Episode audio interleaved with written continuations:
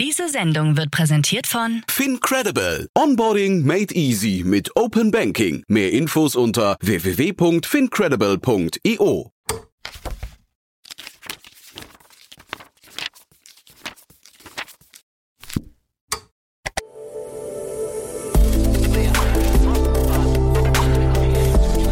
Startup Insider Daily.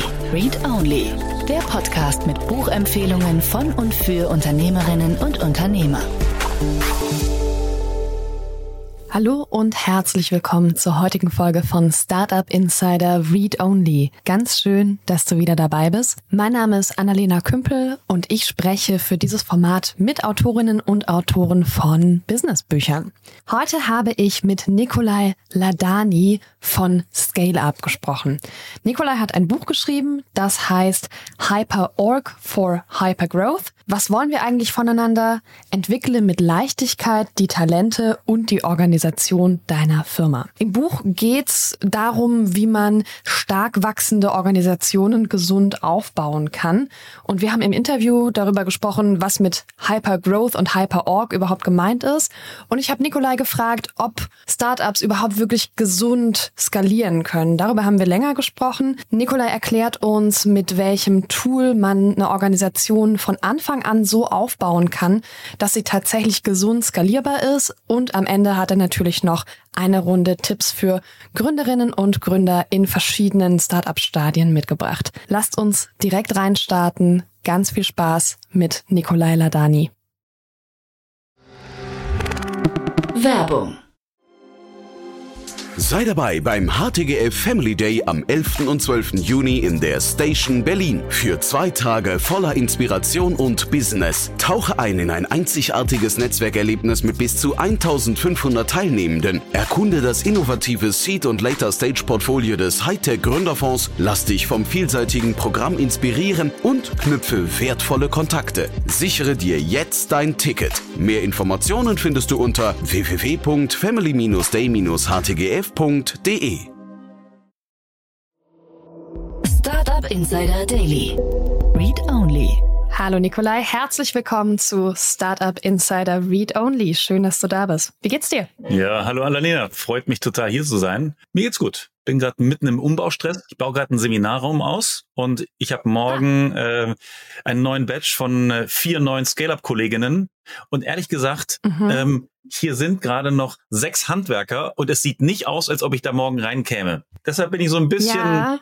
mit dem Ungewissen unterwegs, aber das ist ja, Unternehmertum. Kann, kann ich nachvollziehen. Ja, und das ist Unternehmertum. mit dem Ungewissen ähm, umzugehen. Ja, Handwerker sind ja so ein bisschen manchmal auch Magier und dann ähm, ist plötzlich aus nichts ein Seminarraum geworden. Also wir gönnen dir, dass das gut funktioniert. Ja. Das können wir ganz wunderbar als Aufhänger nehmen. Was genau machst du denn? Erzähl uns ein bisschen was über Nikolai. Ja, gerne. Ähm, ich bin seit je, jeher Unternehmer. Ich habe das erste Unternehmen 96 mitgegründet und ähm, bin sowas wie ein, was man so nach dem Motto Serial Entrepreneur bezeichnet. Ähm, und irgendwann 2011, 12, 13 haben wir gemerkt, dass immer dieser Gründungsprozess und dieser Aufbauprozess eigentlich dass immer die gleichen Themen anfallen, dass immer die gleichen Aufgaben äh, äh, stehen und jedes Mal standen wir aber wieder Ochs vom Berge und hatten den Eindruck, wir müssten immer wieder von Null anfangen, die Sachen neu zu stricken. Und ich habe dann 2011 jemanden kennengelernt aus Amerika, das ist Vern Harnish, der ist in Amerika so der Oberguru für das Thema Skalierung und der hat sich ganz stark mit dem Thema beschäftigt, wie systematisiert man den Skalierungsprozess. Und ich bin damals, ich hatte damals noch eine IT-Firma, bin zurück mhm. in die Firma und meine Kollegen und Mitarbeiter hatten nur gedacht so, oh nein, Nikola war wieder auf einer Fortbildung. Wie lange dauert es denn dieses Mal? Und was wir gemerkt haben, ist, dass eins zu eins Übertragen von Best Practices aus Amerika in Deutschland und dann anschlussfähig hinzugestalten, das ist gar nicht so einfach. Wir haben oft die Situation, im Englischen klingen die Sachen mega sexy. Wenn ich sie dann übersetze, verlieren sie an dieser Leichtigkeit. Und was wir dann gemacht haben, ist, wir haben gemerkt, wir müssen, wenn wir diesen Toolset, diese Methodiken net, äh, nutzen wollen für uns, diesen Framework nicht nur übersetzen, sondern auch übertragen. Und das war so mein erster Kontaktpunkt mit dem Thema systematisiert an das Thema Skalierung ranzugehen. In der Ursprungsliteratur mhm. von Vern Harnish, was mich besonders angesprochen hat, ist das zum ersten Mal alle Best Practices, die ich so ein bisher im Kopf hatte, in einem kohärenten System vereinigt worden sind. Und das ist letztendlich das Framework, auf dem wir aufgesetzt haben und das wir an den deutschen Kulturkreis angepasst haben, ähm, dass wir weiter ergänzt haben um Anschlussfähigkeiten Richtung Simon Sinek als auch Alexander Osterwalder, weil ich immer wieder als Unternehmer gemerkt habe, es gibt so diesen Leitsatz im Unternehmertum, hey, wenn du gut vorangehen willst, dann musst du einfach mit den Experten zusammenarbeiten. Was mir aber gleichzeitig aufgefallen ist, wenn ich mit Experten für alle Themenbereiche arbeite, das heißt im Bereich Kultur, im Bereich Mitarbeiterführung, im mhm. Bereich mhm. äh, Sales Funnel Aufbau, im Bereich Weiterentwicklung äh, der Strategie, ist mir aufgefallen, dass viele der Experten wissen, miteinander eigentlich widersprüchliche Aussagen treffen. Und dann kann es sein, dass die Empfehlungen aus dem People-Bereich irgendwo in einem Widerspruch zu den Themen aus dem Bereich Strategy oder Sales Funnel Aufbau stehen. Mhm. Aber ich in der Mitte als Unternehmer muss plötzlich diese Spezialherangehensweisen orchestrieren und aufeinander harmonisieren. Weil die aber nicht passgenau sind, muss ich Entscheidungen fällen und dann entweder Sachen anpassen, Methoden, Tools, Prozesse anpassen, ohne zu wissen, was die Opportunitätskosten sind. Und ich glaube, das ist einer der Gründe, warum oft das Arbeiten mit externen Experten ähm, manchmal schwierig ist, weil in der Mitte sind wir als Unternehmer. Und wir müssen dann immer all diese verschiedenen Experten orchestrieren. Und da kann es sein, dass viel Kraft verloren geht und gleichzeitig auch eben diese, ja, diese Best Practices nicht wirklich funktionieren. Und das ist genau, wo der Scale-Up-Framework eingreift, weil wir letztendlich aus einem kohärenten Denkgebäude in die Bereiche People. People heißt bei uns die Frage, wir haben immer so kontrollierende Fragen. Mhm. Der Bereich People ist zum Beispiel die kontrollierende Frage, würde ich jeden mit Enthusiasmus erneut einstellen? Wenn ich die Frage mit Ja beantworten kann, hey, dann weiß ich, im Bereich People läuft alles. Wenn ich allerdings diese Frage mit Nein beantworten muss oder nicht klar beantworten kann, würde ich jeden mit Enthusiasmus erneut einstellen, dann weiß ich, im Bereich People gibt es Sachen zu tun. Entweder habe ich nicht die gleiche richtige Kultur, die ich aufbaue, vielleicht suche ich an den falschen Orten, vielleicht ist mein Onboarding-Prozess suboptimal, vielleicht ist mein Hiring, mein Funnel äh, noch nicht etabliert, vielleicht ist äh, die Art und Weise, wie ich führe, suboptimal. Nur wesentlich ist, dass die Best Practices, die wir in diesem Bereich ansetzen, kohärent auch mit den Best Practices aus dem Bereich Strategy korrelieren und vor allem auch interagieren. Mhm. Lass uns mal ähm, in, in den Grund reingehen, warum wir hier sind. Read Only, wir sprechen immer, immer, immer über äh, Bücher und du hast ein Buch geschrieben. Es heißt Hyper Org for Hyper Growth mit dem Untertitel Was wollen wir eigentlich voneinander? Entwickle mit Leichtigkeit die Talente und die Organisation deiner Firma.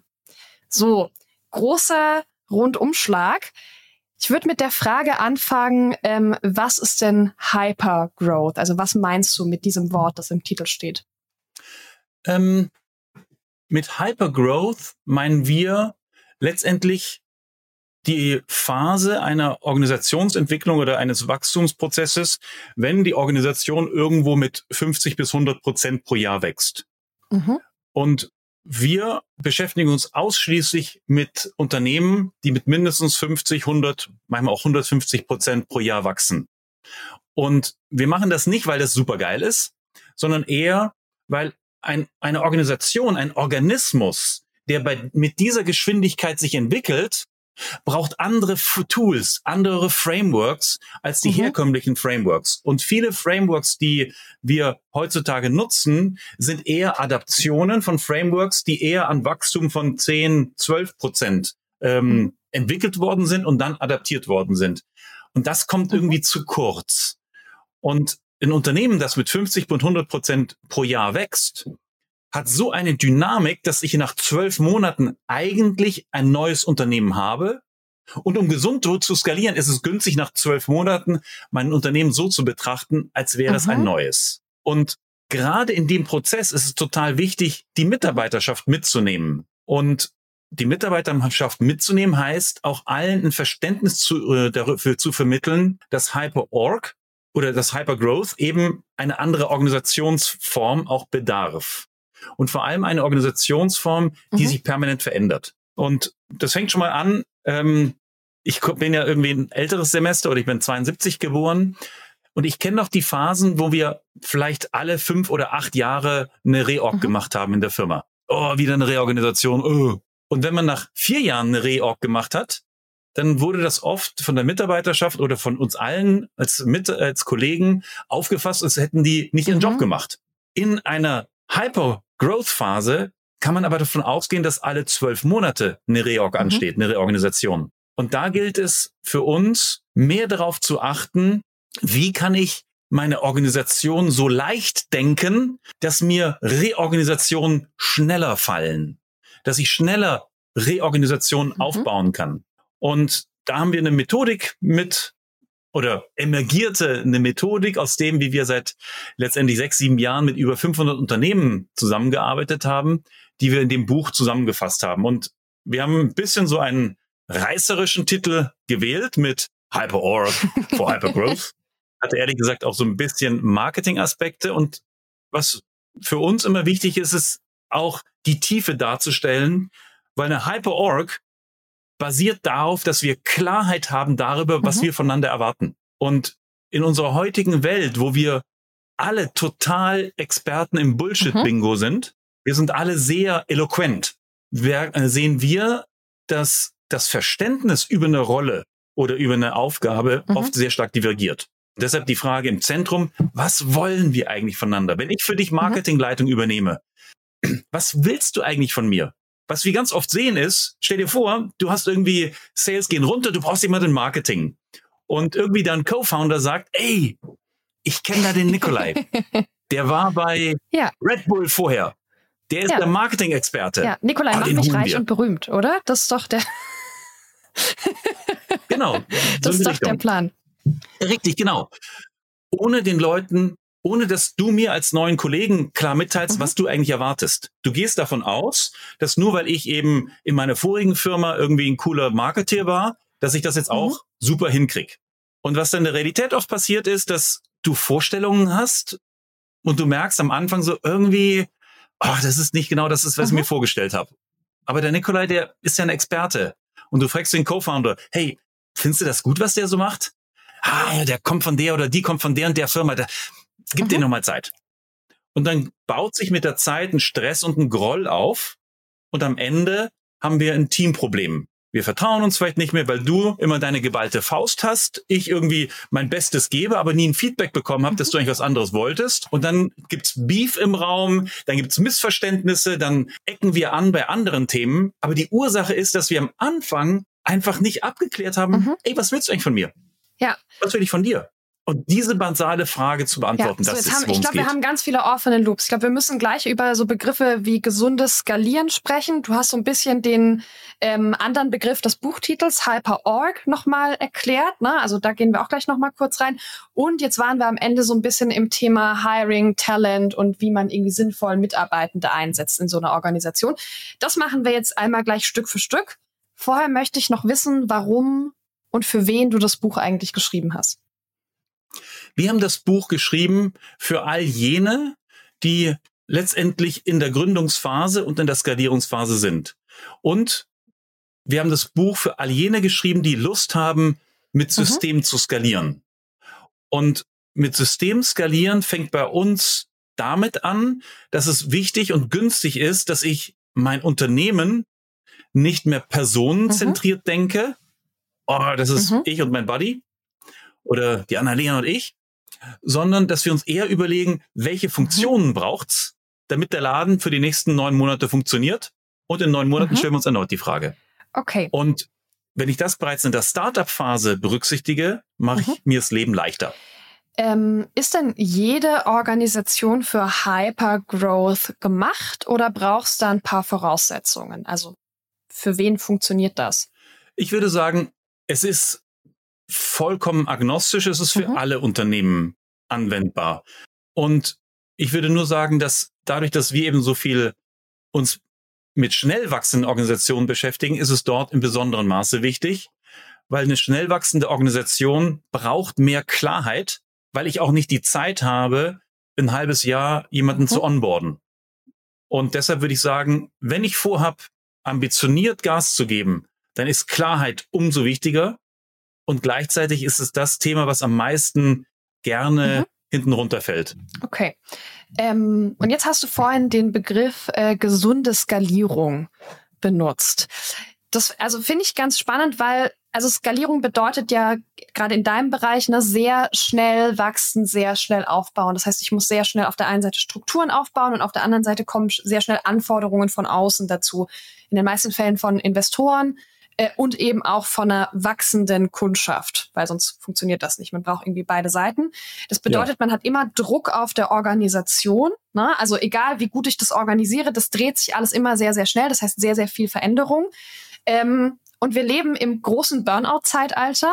Das heißt, wo wir eigentlich uns viel mit Resilienz und Langsamkeit beschäftigen und mit der Frage, ist das denn eigentlich alles so gut? Und wir reden über eine Vier-Tage-Woche und so weiter. Das ist die eine Seite. Die andere Seite ist, dass wir auch so ein bisschen im Zeitalter von antikapitalistischer Wachstumskritik leben, wo die große Frage ist, wie gut ist denn dieses schnelle Wachstum verschiedener Unternehmen für die Welt, ne? egal ob das die Umwelt ist, die Gesellschaft, also ne, das ganze Umfeld, in dem das passiert. Zwischen diesen beiden Polen, wie funktioniert sowas wie gesundes Skalieren? Ja. Macht mir total Freude, dass du diesen Aspekt beleuchtest, weil der uns sehr am mhm. Herzen liegt. Für uns ist all das, was wir machen, eigentlich eher ein Framework für Selbstwirksamkeit. Mhm. Und Selbstwirksamkeit heißt, wie kann ich mir Ziele und vor allem kühne Ziele, wie kann ich die schneller und besser erreichen? Was das kühne Ziel ist, kann jeder mit selbst, mit Raum und mit, ähm, mit Inhalten füllen. Weil letztendlich die, das gesamte Gedankengut, was wir anwenden, ist basiert auf einem qualitativen als auch einem quantitativen Wachstumsgedanken. Äh, mhm. Und meine Tochter, die studiert Liberal Arts and Science in äh, Maastricht. Mit der habe ich immer die Diskussion, weil sie findet das Wort Wachstum fürchterlich. Mhm. Und wir haben oft genau die Diskussion darüber, was machen wir denn? Ist das, was wir tun, sinnhaft? Und wir versuchen in unseren Funnels, auch in unserer Bildsprache, eher Unternehmen anzulocken, die auch Lust haben, Ziele und kühne Ziele zu erreichen, die einen Mehrwert haben für unsere Zukunft und mhm. unsere Umwelt. Ähm, und da wollen wir ganz klar sei, sagen, dass wir auch früh eine gewisse Tiefe an die Weiterentwicklung der Persönlichkeits, an, an die der Persönlichkeiten ransetzen, an die Führungspersönlichkeiten. Das heißt, in unserem Coaching-Prozess gehen wir auch auf persönliches Wachstumsziele ein oder Notwendigkeiten, weil ich als Mensch muss mhm. mich auch weiterentwickeln. Das heißt, bei uns geht es weniger darum, ich mache dich reich. Ähm, das ist der Framework für die Rolex mhm. und den Porsche sondern es ist eher der Framework, wie kann ich gut und sinnvoll, aber auch schnell mhm. skalieren und vor allem, wie kann ich einen nachhaltigen Wert mhm. aufbauen. Ja. Und da versuchen wir einen Mittelweg zu nehmen, zu wählen.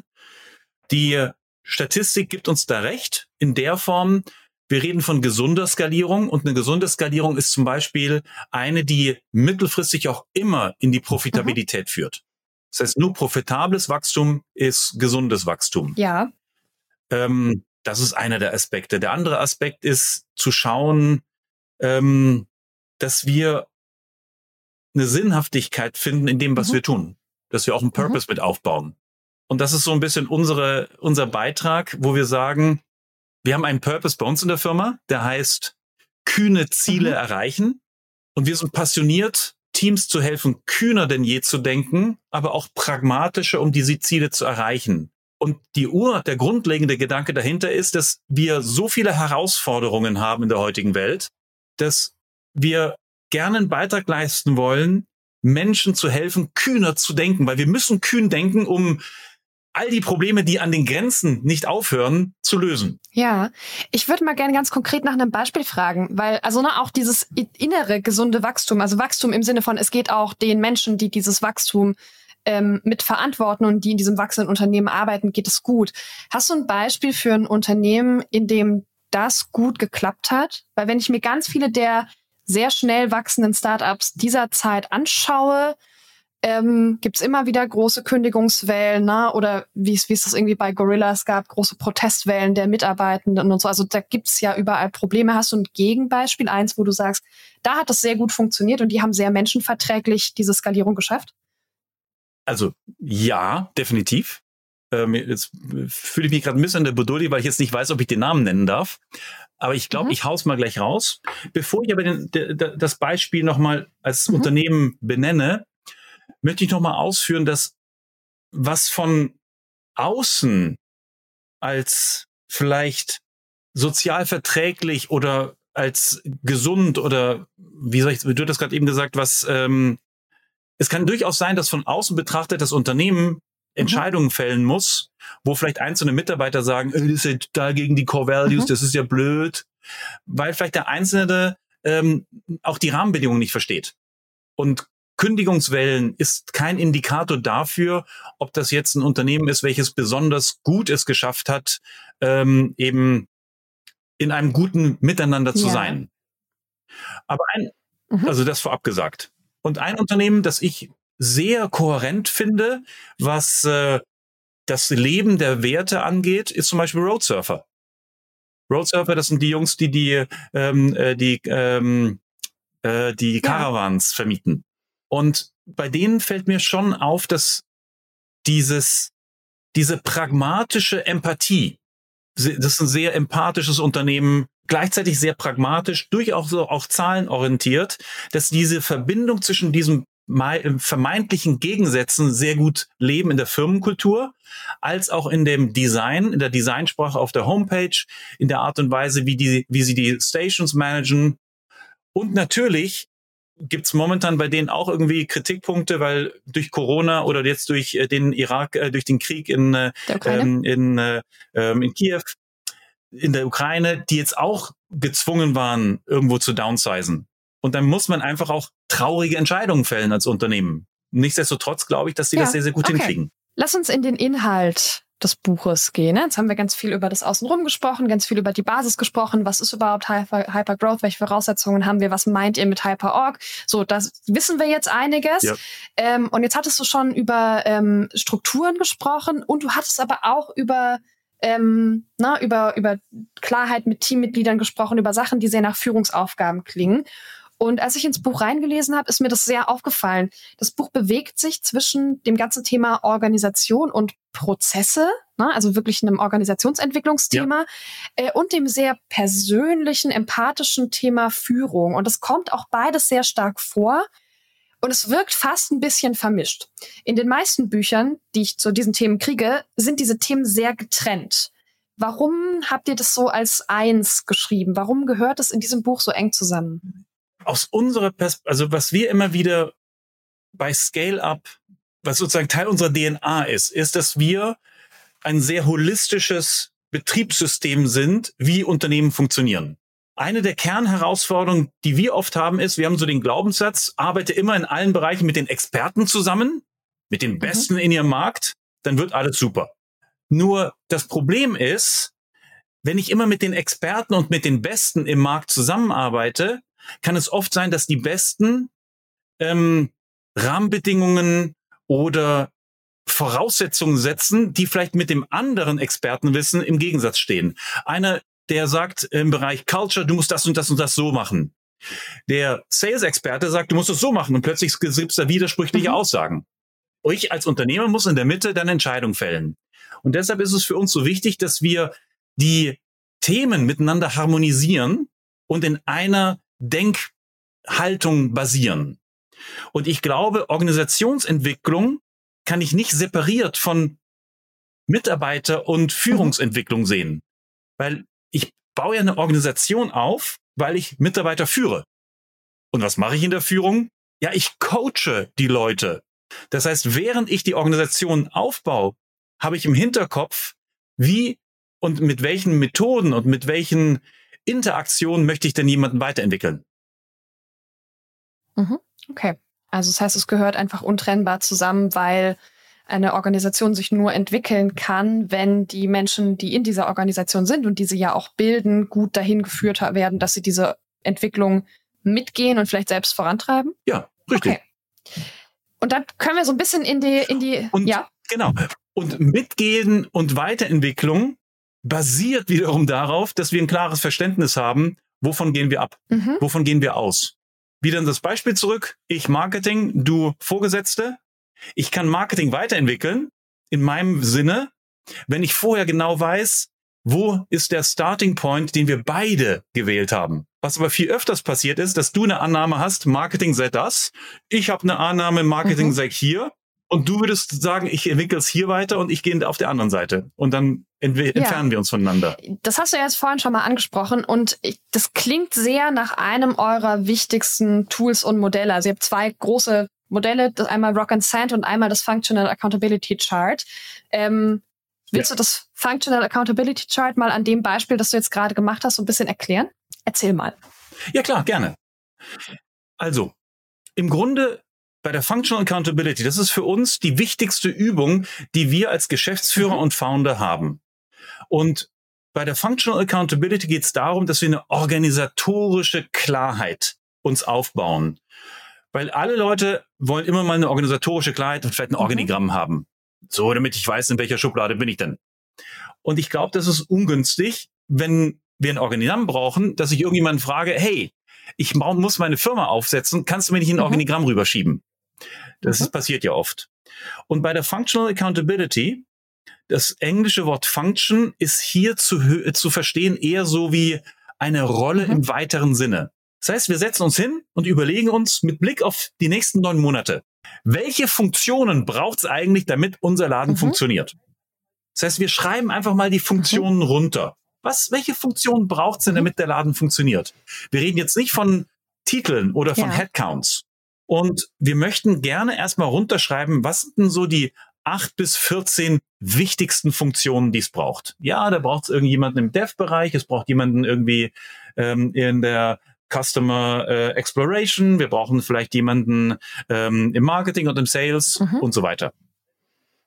Das heißt, dass wir erstmal runterschreiben, was sind die mhm. Rollen, die wir brauchen. Wenn wir wissen, wer, welches die Rollen sind, die wir brauchen, und das ist, stellt euch das vor wie eine Tabelle, ist die nächste Frage, wer ist eigentlich verantwortlich für jede einzelne Rolle? Und gerade im Startup, in der Startup-Phase kann es sein, dass überall Annalena, Annalena, Annalena, ja. Annalena steht. Und das ist okay. Und vielleicht steht da wechselseitig siebenmal Annalena mhm. und siebenmal Nikolai. Das Gute ist, wenn wir wissen, dass wir verantwortlich sind für Rollen, erachten sich Diskurse leichter. Weil im Rahmen der Gründung und des, äh, des Startups und der Skalierung haben wir mal Situationen, wo wir Streit bekommen, wo du vielleicht unzufrieden bist mit mir. In den herkömmlichen Rollen würdest du dann sagen so, oh ey, der Nikolai, du, es nervt mich total. Und man ist so unspezifisch in so einem grundsätzlichen Groll. Wenn ich aber die Functional Accountability habe, diese funktionsorientierte Denke, kannst du früher sagen, ey Nikolai, du, die Art und Weise, wie du momentan die Funktion ähm, Rechnungswesen mhm. erfüllst, finde ich suboptimal, finde ich blöd. Kannst mhm. du da mhm. mal irgendwie was machen? Können wir mal darüber sprechen. Das heißt, du segmentierst, welchen Nikolai meinst du denn? Und ich kann sagen, hey, die Annalena im Bereich Marketing ist super. Die Annalena im Bereich ähm, Aufbau von, äh, mhm. von Sales Funnel, da, mhm. das nervt mich. Und dann ergibt sich auch eine sehr schöne Road, eine sehr schöne Roadmap für die Skalierung. Weil skalieren heißt, dass das Unternehmen, das wir sozusagen jetzt sozusagen gegründet haben, die Nikolai und Annalena Veranstaltung, skalieren heißt, dass wir ein Unternehmen aufbauen, wo wir sukzessive jede Funktion in der Firma an andere sukzessive delegieren. Und das ist leichter, wenn wir erstmal in der Firma funktionsorientiert denken, weil wir dann sagen können, hey Nikolai, also den Bereich Rechnungswesen, wie du den machst, das ist echt blöd. Zum zweiten Mal mussten wir jetzt eine Steuernachzahlung machen. Das ist auch ein blöder dann Bereich ich, übrigens. Ja, richtig, oder für einige. Und dann kann ich jetzt einen Dialog mit dir anfangen und sagen, ey, genau, mich käst das total an. Ähm, ich glaube, den brauchen, den mhm. müssen wir als nächstes delegieren. Und so kann ich sukzessive einfach sehr leicht eine Organisation ja. aufbauen. Vor allem, wo ich auch wenig Stress habe mit mhm. meinen Kollegen weil wir funktionsorientiert denken und nicht mehr die Menschen persönlich angreifen. Also wenn wir, wenn wir das dann machen, ne? das ist ja, also die, die Idee ist ja total genau, gut. Natürlich gibt es trotzdem immer wieder ein persönliches Problem, weil wenn ich einfach feststelle, ich kann dich nicht leiden und deine ganze Existenz triggert irgendwas in mir, ähm, dann können wir ja so viel machen, wie wir wollen, dann Schwierig. haben wir aber einfach ein Problem. Das ist ein anderes ja. Problem, das lässt sich so auch nicht lösen.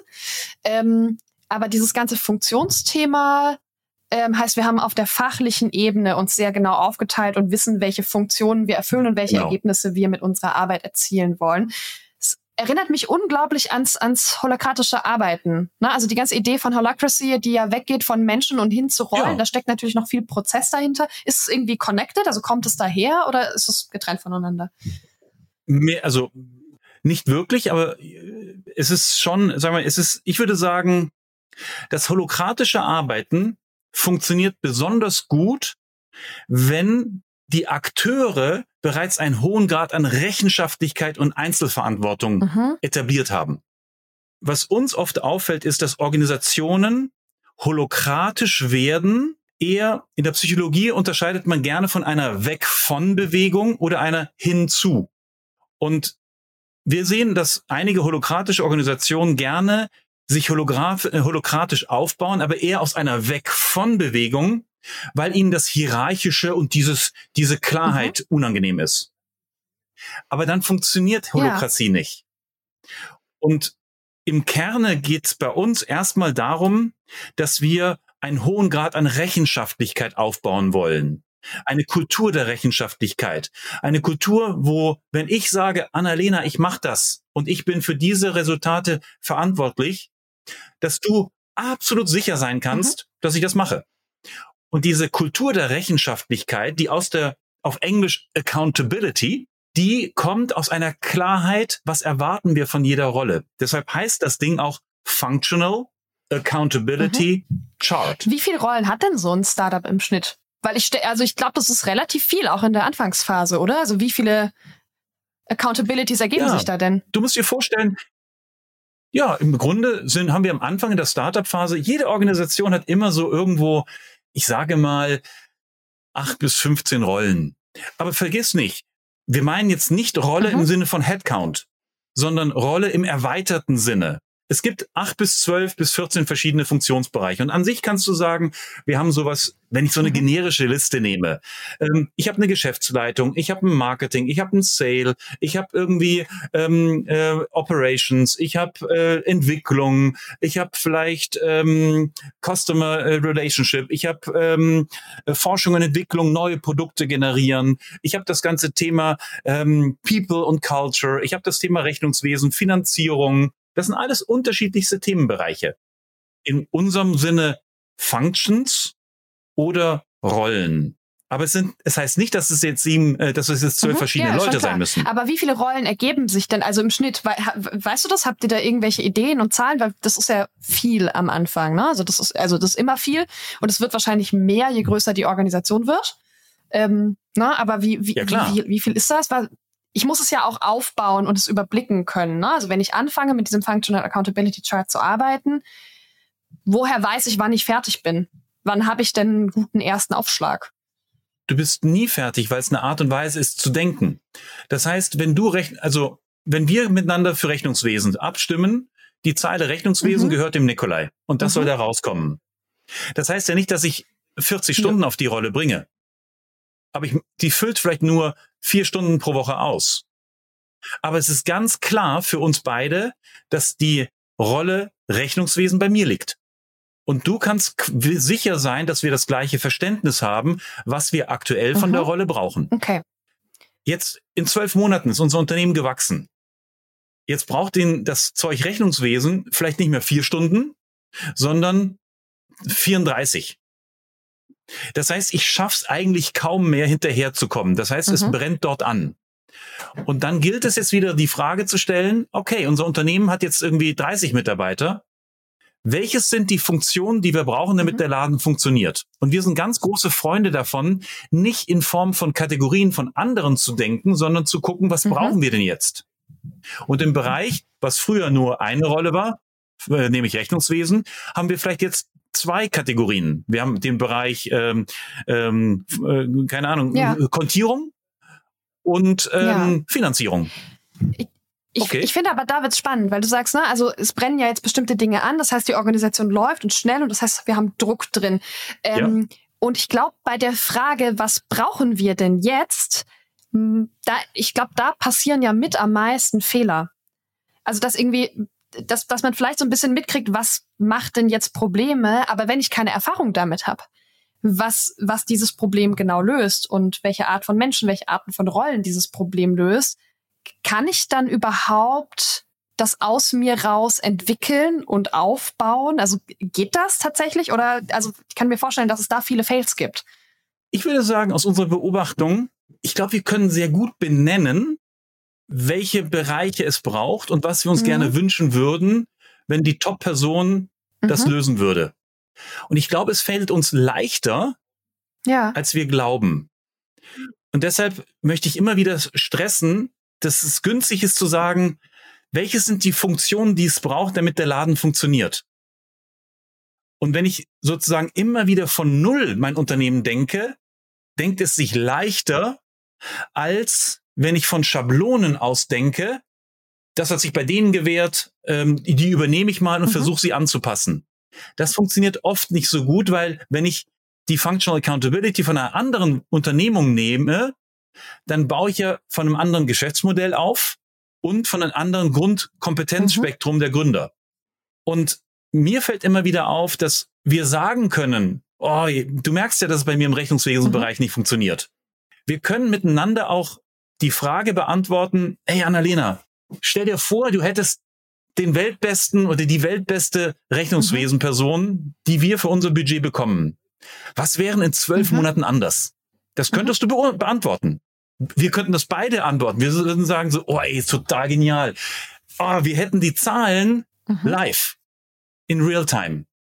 Ähm, wir müssten uns nicht mehr in der letzten Minute um Cash-Positionen kümmern, weil wir einen Liquiditätsplan hätten, der uns schon drei Monaten sagt, wann es Liquiditätsengpass gibt. Und das können mhm. wir sagen. Wenn wir jetzt eine Person suchen, die wir für diese Rolle reinbringen wollen, können wir aber der Person viel besser sagen, was wir von ihr erwarten. Ja. Und deshalb wieder der Sprung zurück. Was wollen wir eigentlich voneinander? Was wir oft aber sagen ist, wieder zurückzukommen auf das Beispiel Rechnungswesen. Ich sage, oh, Rechnungswesen ärgert mich, ich kann es nicht. Dann sagen wir, okay, lass uns Geld, Budget freimachen, wir stellen niemanden ein. Und dann stellen wir jemanden ein, der vorgibt, weil er bei einer größeren Rechnungswesensfirma einen guten Job gemacht hat, dass er die Rolle übernimmt. Und dann vertrauen wir der Person blind, dass sie das Beste draus macht. Ohne dass wir abgestimmt ja, haben, wo wir eigentlich doof. hinwollen. Das genau. ist auch ja, das ist nicht machbar. Okay, also es geht ja, es, es geht ja viel auch über den Personalprozess am Ende. Ne? Also ich bestimme sehr genau, was ein Mensch erfüllen muss, also welche Rollen jemand ausfüllen soll, wenn ich ihn einstelle. Und danach kann ich dann am Ende meine Personalauswahl auch machen. Richtig. Mhm. Genau. Also für uns ist der ganze Personalauswahlprozess der wichtigste im gesamten Organisationsentwicklungsprozess. Und eine Spitzfindigkeit, wenn wir Personal oder wenn auch einer der Hörer mhm. Personal einstellt. Wir haben so ein Ding, das heißt OJR, Objective Job Result. Das ist eine kurz, eine ganz kleine Stellenbeschreibung, wo wir auf einem Blatt Papier darstellen, was erwarten wir von der Rolle, wenn eine Top-Person diese Rolle zwölf Monate ausgefüllt hat. Und das ist ein großer Unterschied, weil wir möchten gerne in Resultaten, in mhm. Wirkungen denken. Die meisten, wenn, wenn wir eine Stellenbeschreibung oder eine Stellenausschreibung machen, machen eine Stellenbeschreibung, zwei, drei Seiten vielleicht lang, wo wir den Status quo beschreiben, was zu tun ist und was darüber hinaus noch zu tun ist und was dann noch vielleicht zu entwickeln ist. Und wir empfehlen, dass es besser ist, dass wir nicht eine mhm. Stellenbeschreibung machen, können wir in die Tonne hauen, sondern eher uns überlegen, was sind denn die Ergebnisse, die wir vorfinden, wenn ein Top-Player oder eine Top-Playerin die Rolle zwölf mhm, Monate okay. ausgefüllt hat? Gut, da, also das, das ist eine gute Denkhilfe.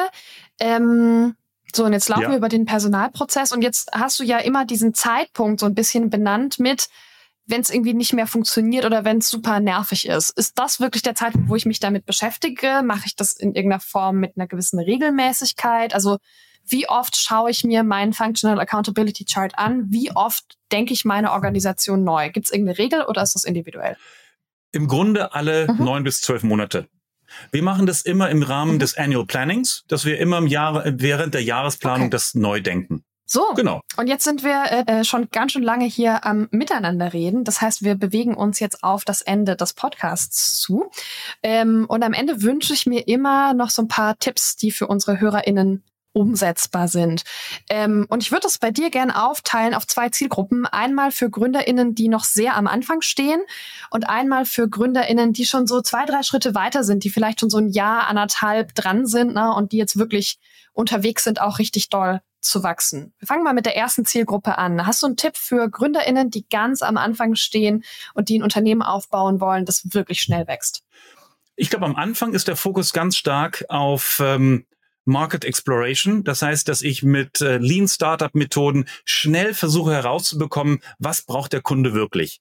Und wir können darauf vertrauen in der Anfangsphase, dass ich ein gutes Bauchgefühl habe, wen zieht ihr an und wer, wer passt zu euch. Das heißt, ihr könnt echt getrost wirklich auf den Markt schauen. Das ist total das Wichtige. Da will ich die gesamte äh, Kraft draufsetzen mhm.